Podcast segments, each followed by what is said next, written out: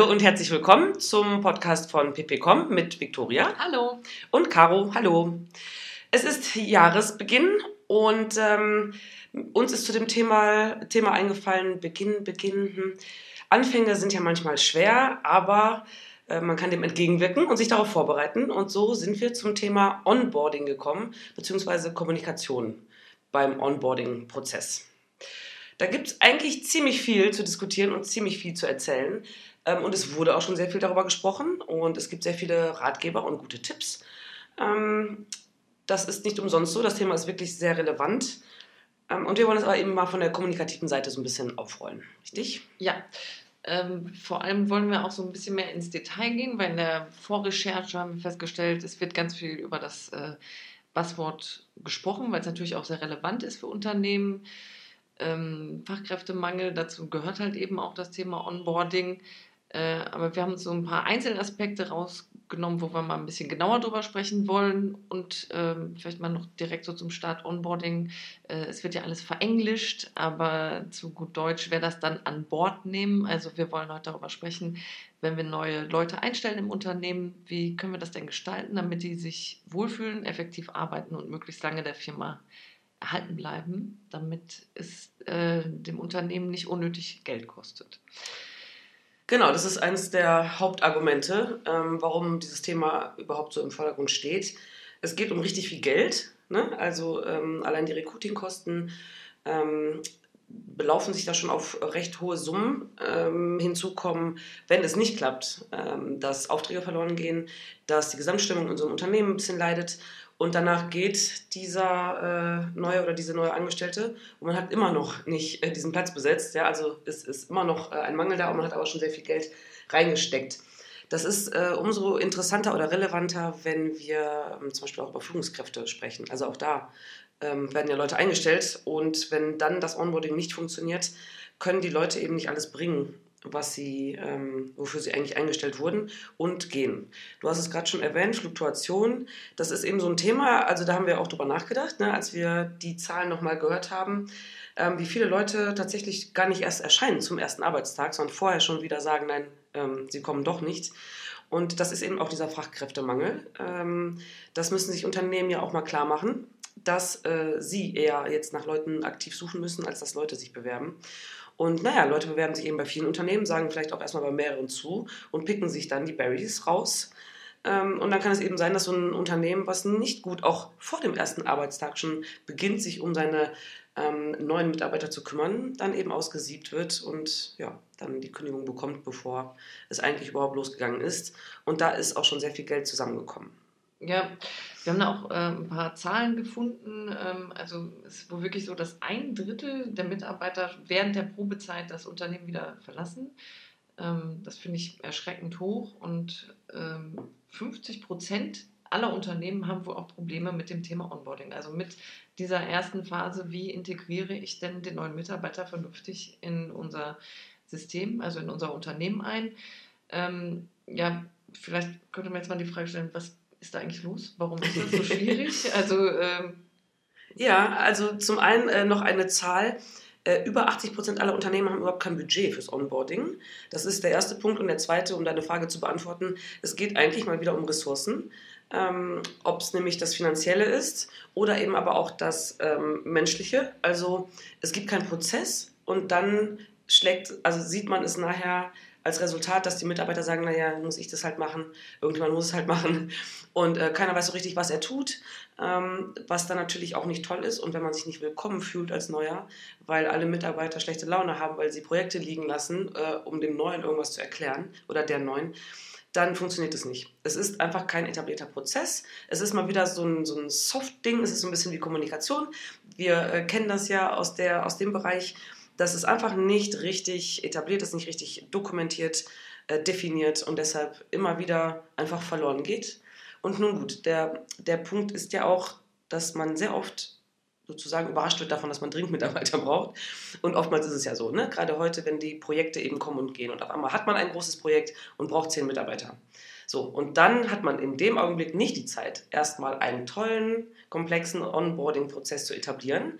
Naja, und danach ist wieder irgendwas anderes. So. Ja, ähm, ich glaube, am Ende sind es nur so kleine Details, also ähm, Sachen, auf die man achten muss, wenn der Onboarding-Prozess startet oder also Dinge, die man tun sollte, wenn der neue Mitarbeiter ins Unternehmen kommt. Ähm, und wenn man sich die mal bewusst macht, dann wird jeder sagen, so, das ist ja wirklich kein Hexenwerk, warum kriegen wir das nicht besser hin? Aber wie du sagst, den Prozess gibt es nicht, es gibt die Verantwortlichkeit nicht, also niemand fühlt sich klar dafür verantwortlich. Ähm, und es sind einfach äh, genau, der Teufel steckt immer im Detail. Es sind genau diese Kleinigkeiten, die man eben nicht gemacht hat. Also äh, irgendwie, man hat leider den Laptop nicht bereits äh, angeschlossen und alles drauf gemacht, was er Mitarbeiter bräuchte. Oder man hat nicht die neue Karte für den Drucker besorgt, die er bräuchte. Äh, viele Kleinigkeiten, die leider nicht gemacht werden. Wenn man sie aber einmal auf dem Schimmer und einfach macht, dann kann das sehr schnell und zügig gehen, dass der Mitarbeiter gut integriert wird. Ja, und wir sind ja auch da wieder bei Unternehmenskultur. Man muss es, also zum einen sollte es irgendwie eine gute, positive Kultur geben, die alle Mitarbeiter auch gerne leben. Ähm, und zum anderen muss es selbstverständlich werden, dass das dazugehört und dass Mitarbeiter das eben dann auch gerne machen. Ne? Also so jemanden eben an Bord zu holen. Und nicht, dass sie sagen, ähm, ach so ein Mist, warum muss ich das jetzt machen? Und dann entsteht da schon dieses, diese unschöne Situation. Sondern dass alle sozusagen sich dessen bewusst sind, dass das wichtig ist und dass das eben dazugehört und man sich die Zeit dazu nimmt und dass man die Zeit eben aber auch bekommt. Und das rechnet sich ja auch, also auch für die Mitarbeiter. Wenn sie, äh, wenn denen klar ist, dass je besser das Onboarding funktioniert, ähm, haben sie viel schneller ja Leute im Team, die eben ganz produktiv mitwirken können. Und das ist ja auch eines der Ziele ähm, des Onboardings, dass, also klar, die Leute sollen bleiben, die Fluktuation äh, soll minimiert werden. Ähm, die Leute kommen ja, aber die werden ja ausgewählt aus dem Grund. Die sind kompetent, die passen hoffentlich irgendwie ins, ins Team und ins, ins, Unternehmen. Und damit das alles einfach viel schneller geht, damit man sich viel schneller eingliedert und eben die Kompetenzen äh, und das Know-how, das man mitbringt, auch nutzen kann für das Unternehmen. Also wir sind natürlich unterm Strich wieder bei Zahlen. Es soll sich rechnen für das Unternehmen. Ähm, und damit das eben äh, funktioniert ne, ist, das, ist das Onboarding irgendwie auch da. Und naja, wenn der Mensch, das sagen wir ja immer wieder und auch ganz viele andere, wenn der Mitarbeiter oder der Mitarbeitende sich wohlfühlt, dann ähm, rechnet sich das für die Firma, dann ist es gut. Und wenn jemand sich wohlfühlt und gut arbeitet, dann wird er auch loyal zum Unternehmen. Das heißt, er wird, ne, eher, es wird unwahrscheinlicher, dass er geht ähm, oder abgeworben werden kann. Und das sind alles Punkte, die sich einfach ganz, ganz positiv für das ganze Unternehmen ähm, auswirken. Und wenn eben das ganze Unternehmen und alle Mitarbeiter das ähm, realisieren, dann wird es unwahrscheinlicher, dass Mitarbeiter sagen, oh verdammt, jetzt muss ich den neuen einarbeiten, anstatt zu denken, ach super gut, ich darf den einarbeiten, ja, oder ich darf dem das Unternehmen zeigen, unsere Workflows zeigen, weil die Wahrscheinlichkeit damit steigt, dass ich einen besseren Arbeitspartner habe und, naja, in mir selber ja so ein bisschen ähm, ranzüchte sozusagen und das damit bleibt eigentlich für alle Seiten nur das Positive. Und genau deshalb lohnt es sich und es kann eben auch richtig Spaß machen, wenn man Onboarding richtig versteht. Mhm. Wir haben jetzt ganz viel über äh, den Mitarbeiter, der schon on board ist, äh, gesprochen, wie das für den ist, wenn der neue Mitarbeiter kommt und wie der alte, in Anführungszeichen, Mitarbeiter äh, sich verhalten sollte oder mit dem neuen arbeiten sollte. Ähm, wenn ich jetzt so an unsere Kunden denke, so Mittelständler, die ja noch ähm, Führung klassisch viel leben. Ist ja einfach so, ne? Der Geschäftsführer hat auch das Sagen, hat äh, einfach auch die Verantwortung, ähm, trägt ja auch die Risiken. Aber jetzt mal äh, gucken wir mal noch so aus Sicht als so einer klassischen äh, Führungskraft oder Führungsperson. Ähm, wie ist das denn für den? Wie gestaltet sich das für den? Äh, ja, das ist eine äh, sehr gute und sehr spannende Frage, denn ähm, natürlich auch in klassischen Unternehmen müssen da auch die, die, die Führungsriegen sich überlegen, wie sie das ähm, leisten und wie sie das schaffen. Ähm, zum einen muss auf jeden Fall Führung auch involviert sein, wenn es um Onboarding geht. Es ähm, ist sehr, sehr, sehr vorteilhaft für das Unternehmen, wenn auch der Chef oder die Chefin am ersten Arbeitstag sich äh, zeigt, auch da ist, ähm, sich irgendwie ja, ob sie mitgeht und, und, rumführt oder ob sie zumindest beim Essen dabei ist oder was auch immer, aber es, sie sollte da sein, die Führung. Ähm, und sie sollte auch immer oder zumindest so oft wie möglich zugänglich bleiben, gerade auch für den Neuen. Ähm, genau, um das aber auch ein bisschen zu umgehen und auch dieses Hierarchie-Ding mal ein bisschen aufzulockern und gerade du hast das äh, Buzzword genannt, Verantwortung, ähm, auch ein bisschen aufzuteilen, das kann man ja auch positiv machen, dass eben äh, der Chef oder die Chefin sagt, ja, ich bin da und ich bin auch ansprechbar auf jeden Fall, aber ich vertraue meinen Mitarbeitern auch blind und ähm, die können ganz viel auch erklären. Ja, ich glaube, Wertschätzung ist einfach ganz wichtig. Wertschätzung von der Führungskraft äh, gegenüber dem neuen Mitarbeiter und aber auch, was du gesagt hast, es kann durchaus auch einfach nur in Anführungszeichen von den Mitarbeitern äh, organisiert werden, dass der neue Mitarbeiter eingeführt wird. Das muss dann nur vielleicht klar besprochen sein. Also da muss dann die Führungskraft klar die Verantwortung auch abgeben und sagen, ähm, ihr braucht mich dafür nicht, ihr wisst viel besser, was hier an, an dieser Stelle äh, gemacht werden muss und ihr kennt organisatorische Themen an dieser Stelle auch viel besser. Ähm, und das sollte einmal klar kommuniziert sein, auch an den neuen Mitarbeiter, die neuen, neue Mitarbeitende, ähm, klar kommuniziert sein. Jetzt kommt vielleicht nicht die Führungskraft, aber das ist bei uns im Unternehmen so definiert. Sehr gut, ja. Genau, und äh, mir fiel dazu nur ein, äh, wir reden ja beim Onboarding nicht über den ersten Arbeitstag oder die erste Woche, sondern eigentlich über eine sehr lange Phase. Man könnte sagen, äh, es ist durchaus ein Jahr, aber zumindest sind die ersten 100 Tage total entscheidend. Und naja, also man sollte irgendwann mal auch die, die Führungsetage kennengelernt haben und eigentlich alle möglichst kennengelernt haben. Aber ähm, ja, das über 100 Tage, je nachdem, wie, ähm, wie groß das Unternehmen ist, stellt man vielleicht nicht nur eine Person ein, sondern mehrere. Dass dann die Führung sich die ganze Zeit damit auseinandersetzen muss, ist natürlich auch kaum möglich. Ähm, genauso sollte es aber natürlich auch von den anderen äh, Mitarbeitenden nicht verlangt werden, dass sie sich 100 Tage lang äh, um jemanden kümmern. Genau, aber es ist auf jeden Fall auch ein langer, langwieriger Prozess, ähm, der, ja, ich würde sagen, ohne Führung nicht geht, aber auf keinen Fall auch nur an ihr hängt. Äh, und es ist eine Frage der Kommunikation, wie, wie das verarbeitet und etabliert wird, dass alle damit drin hängen. Und mhm. alle es gerne machen auch. Also ob es die Führungskraft ist oder eben alle Mitarbeiter, alle ja. Mitarbeitenden. Ja, ja, äh, das Thema Dauer ist total wichtig und das muss einem auch als egal ob Führungskraft oder äh, Mitarbeiter klar sein, dass nicht der, also der erste Tag ist entscheidend, ganz klar, vielleicht auch die erste Woche, aber dass dann auch immer wieder Themen kommen können, die für so einen neuen Mitarbeiter schwierig sind oder wo Fragezeichen entstehen, äh, wo er immer wieder abgefangen werden sollte, weil ähm, das für das Wohlfühlen sehr wichtig ist und für das effektive Arbeiten natürlich. Richtig, und gerade dieser auch erste Tag oder die, ähm, der erste Eindruck, der wird, oder das Fundament dafür wird aber schon auch viel früher gelegt. Also es geht auch darum, wie man sich vorher verhalten hat. Und hier sind die Erwartungshaltungen immer total äh, entscheidend, die sich aufbauen können, wenn man im äh, Recruiting schon, naja, das Unternehmen anders verkauft, als es ist, oder ähm, man Sachen verspricht, die man dann eigentlich gar nicht halten kann. Da kann dann so ein erster Tag ähm, sich tatsächlich ähm, ja, sehr entscheidend zeigen. Und ähm, deswegen sollte man vorher auch schon überlegen, wie man es macht, ähm, damit äh, alles funktioniert. Und naja, es gibt eigentlich sehr viele Phasen auch im Onboarding. Ähm, man kann das alles schön aufteilen und es gibt sehr viele einzelne Punkte, auf die man achten sollte. Und wir dachten, wir greifen uns mal ein paar raus, um wirklich ins ähm, Detail zu gehen und mal zu gucken, auch kommunikativ, ähm, was man da zu beachten hätte. Ein Thema, das zum Beispiel immer wieder ähm, spannend ist und immer wieder schief geht, ähm, ist äh, der Punkt Arbeitsplatz vorbereiten. Das heißt, ähm, wie der erste Arbeitstag ist wichtig, das hatten wir gesagt, der erste Eindruck. Und was passiert dann eigentlich? Woran muss man denken, wenn man, wenn der erste Tag da ist? Und es wird tatsächlich, es kommt immer noch vor, dass vergessen wird, dass ein Computer eingerichtet wird, dass überhaupt ein Schreibtisch da ist, dass man, du hattest es zu Beginn schon eingangs erwähnt, ähm, so eine Druckerkarte oder dass man eben weiß, wo man hingehört, dass der Empfang weiß, ähm, dass ein, ein neuer Mitarbeiter kommt und man nicht da steht und sich vorstellt und der Empfang einfach sagt, nö, keine Ahnung, was du hier willst. Das sind alles so Kleinigkeiten, ähm, die eben aber oft schief gehen, weil man vergisst, das als klaren Prozess zu etablieren und eben alle da auch mitzunehmen. Entscheidend ist dann jetzt hier auch, dass ähm, am ersten Tag für die, für die neuen Mitarbeiter entweder es zur Überforderung kommt oder zur Unterforderung. Das heißt, es äh, resultiert oft äh, darin, dass dann die, äh, selbst auch die Führung oder das Team sagt, sorry, du hast ja jetzt noch keinen Laptop oder keinen Computer, ähm, ja, dann kannst du ja noch nichts machen, setz dich einfach hin und trink einen Kaffee. Das ist genauso, kann genauso demotivierend sein, wie eben, ähm, ja, dann kümmere dich doch selber drum oder mach das alles und übrigens, wir müssen in zwei Stunden eine Präsentation fertig haben und man weiß eigentlich noch gar nicht, ähm, worum es so geht. Deswegen ist es ganz wunderbar, wenn so ein Schreibtisch tatsächlich schon da ist.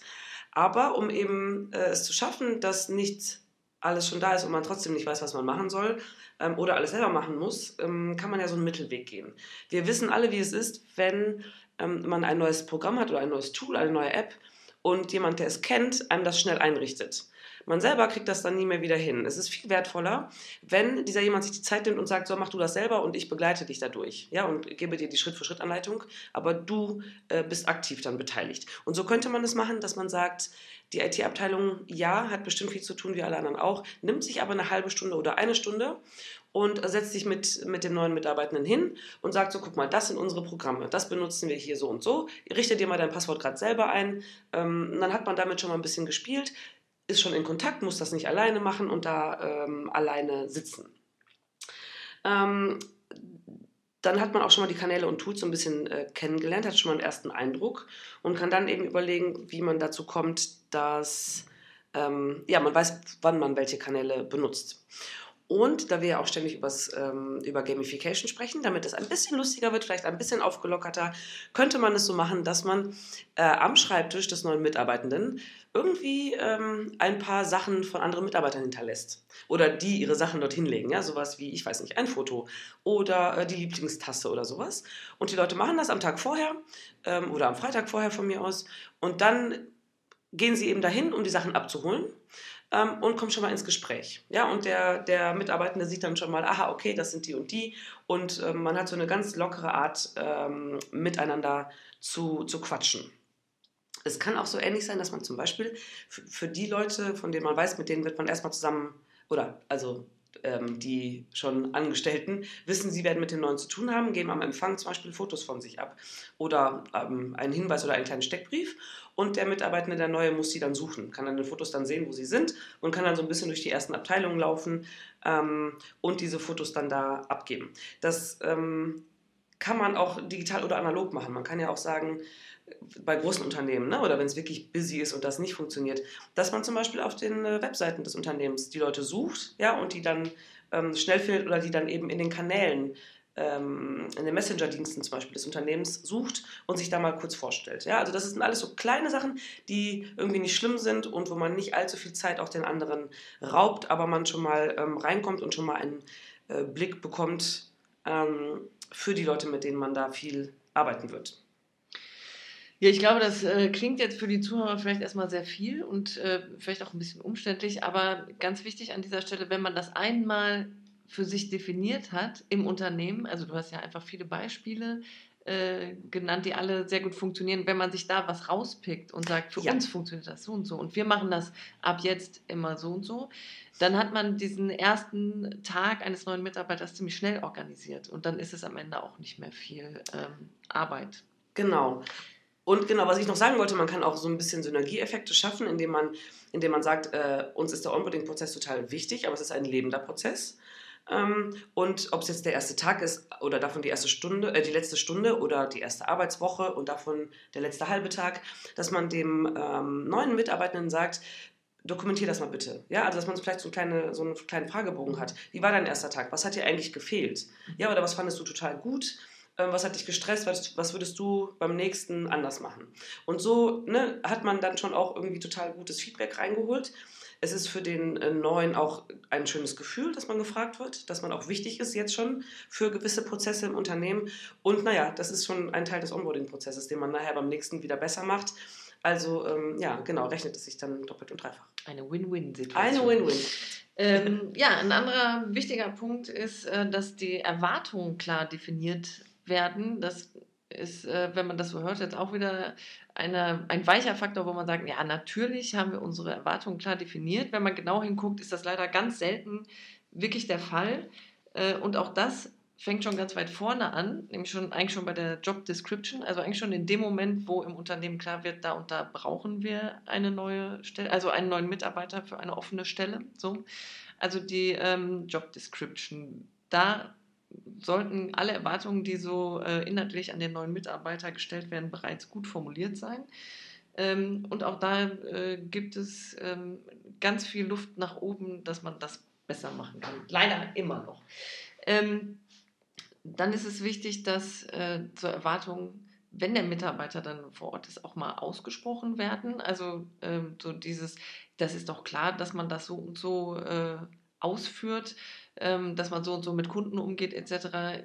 Ich würde da immer erstmal davon ausgehen, dass gar nichts klar ist, sondern dass alle Dinge, die ich so erwarte, was da gemacht wird und auch wie es gemacht wird, auch einmal von mir formuliert werden. Also von mir als Mitarbeiter, der ich eine Erwartung habe, oder von mir als Führungskraft. Äh, die ich Erwartungen an den neuen Mitarbeiter habe. Ähm, und natürlich auch die andere Richtung, der neue Mitarbeiter an seine Geschäftsführung äh, und alle Leute, die ihn so umgeben an seinem Arbeitsplatz. Ja, und dann ganz wichtig, wenn ich äh, meine Erwartungen klar kommuniziert habe, äh, dass ich auch Feedback dazu gebe. Also ähm, im Laufe dieses Onboarding-Prozesses, der ja auch länger dauert, dass ich da immer wieder Punkte finde, wo ich dann dem neuen Mitarbeiter sage, ist das so erfüllt worden oder ist das nicht erfüllt worden, beziehungsweise äh, auch ein Controlling durchführe für mich selber, ist denn meine Botschaft, also meine Erwartungshaltung klar angekommen? Hat er verstanden, was ich von ihm erwarte? Ähm, und äh, dann daraus eine immer wiederkehrende Controlling-Feedback Schleife zu machen. Also immer, wer, also solange der Onboarding-Prozess dauert eben. Ähm, ja, dann, also um ein ganz konkretes Beispiel dazu zu geben, da kommt jetzt ein neuer Ingenieur in ein Unternehmen, die, was weiß ich, äh, Bleche stanzen, Spritzgussverfahren äh, anwenden. Und da sind so Erwartungshaltungen natürlich, dass er die neuen Maschinen bedienen kann, dass er die Produkte entsprechend mit aufsetzen kann. Ähm, aber auch da sollte diese Erwartung an ihn definiert worden sein. Also wir erwarten, dass du äh, das neue Produkt so und so für uns gestaltest oder ein ganz neues einführst oder dass du die Maschinen in der und der Form für uns gestaltest. Ähm, und darüber hinaus, also das sind jetzt noch Themen, wo man auf jeden Fall dran denkt, weil deshalb hat man ihn eingestellt, dass er da eben gute Arbeit leistet. Darüber hinaus hat man aber auch Erwartungshaltungen, die man sich selber vielleicht gar nicht klar gemacht hat ähm, das könnte sein, dass äh, es für mich als Führungskraft oder als Mitarbeiter, als Kollegen an seiner Seite total wichtig ist, dass er immer pünktlich ist. Also etwas, was vielleicht so normal gegeben ist, aber ähm, für den Mitarbeiter ist es vielleicht nicht so. Das sollte ich einmal klar definiert haben. Oder ähm, wann macht er seine Urlaubseinreichung? So einen Tag bevor er in Urlaub fahren möchte, funktioniert bei uns im System nicht. Ähm, das muss ich auch einmal klar mit ihm abgesprochen haben. Ähm, dann noch ein weiteres Thema ist so die persönliche Gestaltung des Büros. Ähm, das kann sowohl sein, dass man sich als Mitarbeiter wünscht, dass der ganz viele Fotos seiner Kinder aufstellt. Es kann aber auch sein, dass man sich wünscht, dass er möglichst das Büro neutral lässt. Auch hier einmal Erwartungshaltung äh, klar kommuniziert, dann ähm, fällt es auch dem neuen Mitarbeitern viel leichter, sich da in das, was er vorfindet, das bestehende System einzufinden. Okay, es gibt dann organisatorische Abläufe, ähm, wo man auch schauen muss, wie man die, wie man die ähm, hinter sich bringt und wie es irgendwie schnell und effizient gehen kann. Es gibt langweilige Sachen, bürokratische äh, Dinge wie die Lohnsteuerkarte abgeben, Sozialversicherungsnummer etc.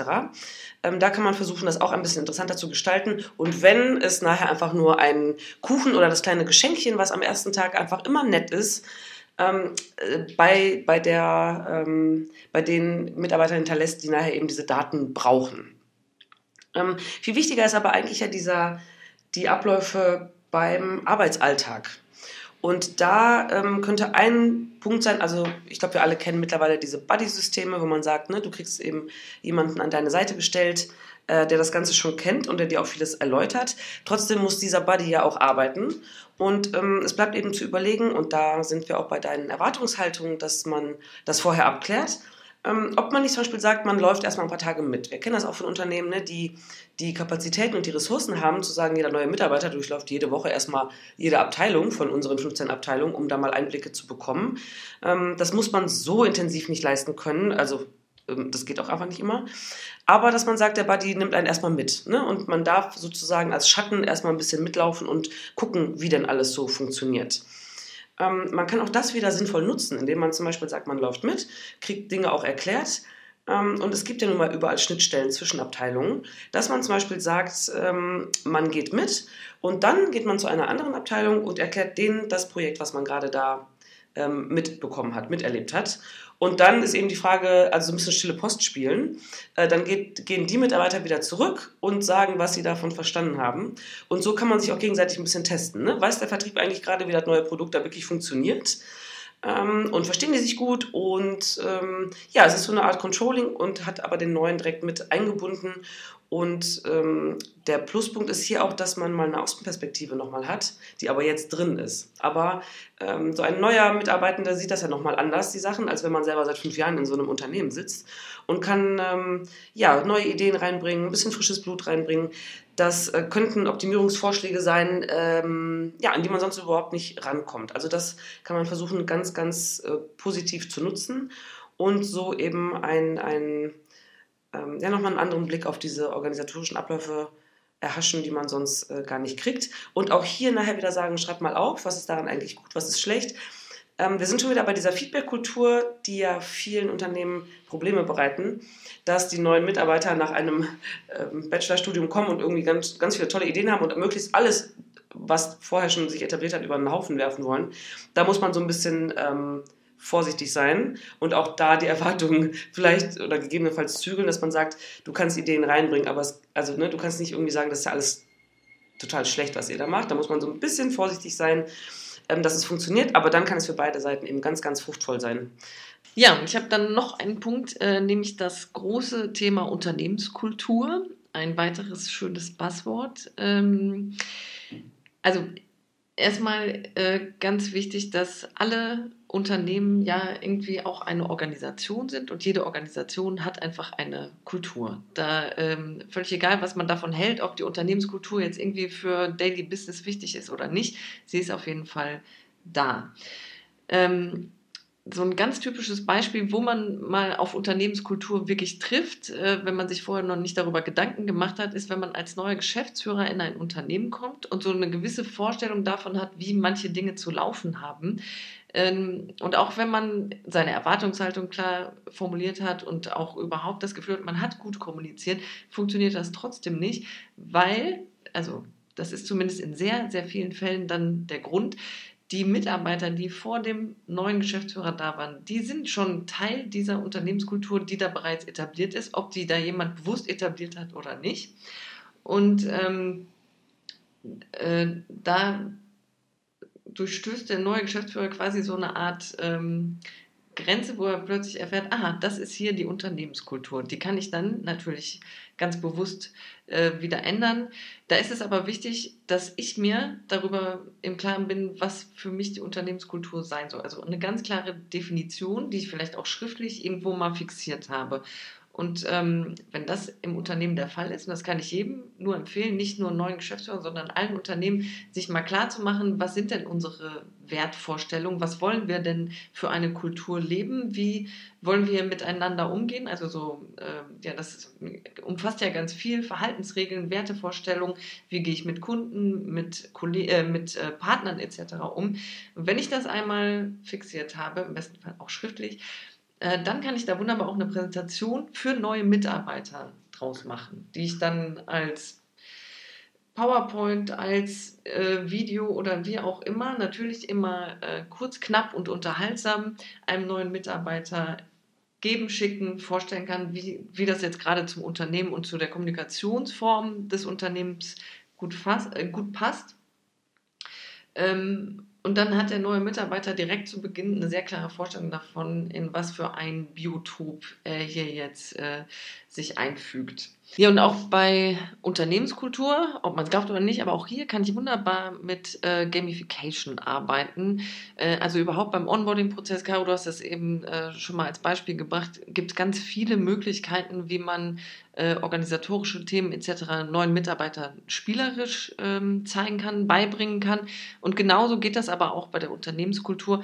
Wenn ich die einmal klar definiert habe, dann habe ich ja auch zum Beispiel eine Wertvorstellung, die uns wichtig ist. Das könnte sein, äh, nur um mal ein Beispiel zu geben, Vertrauen. Also bei uns im Unternehmen ist es wichtig, dass wir uns gegenseitig vertrauen, dass wir ähm, unseren Kunden vertrauen und auch unseren Partnern.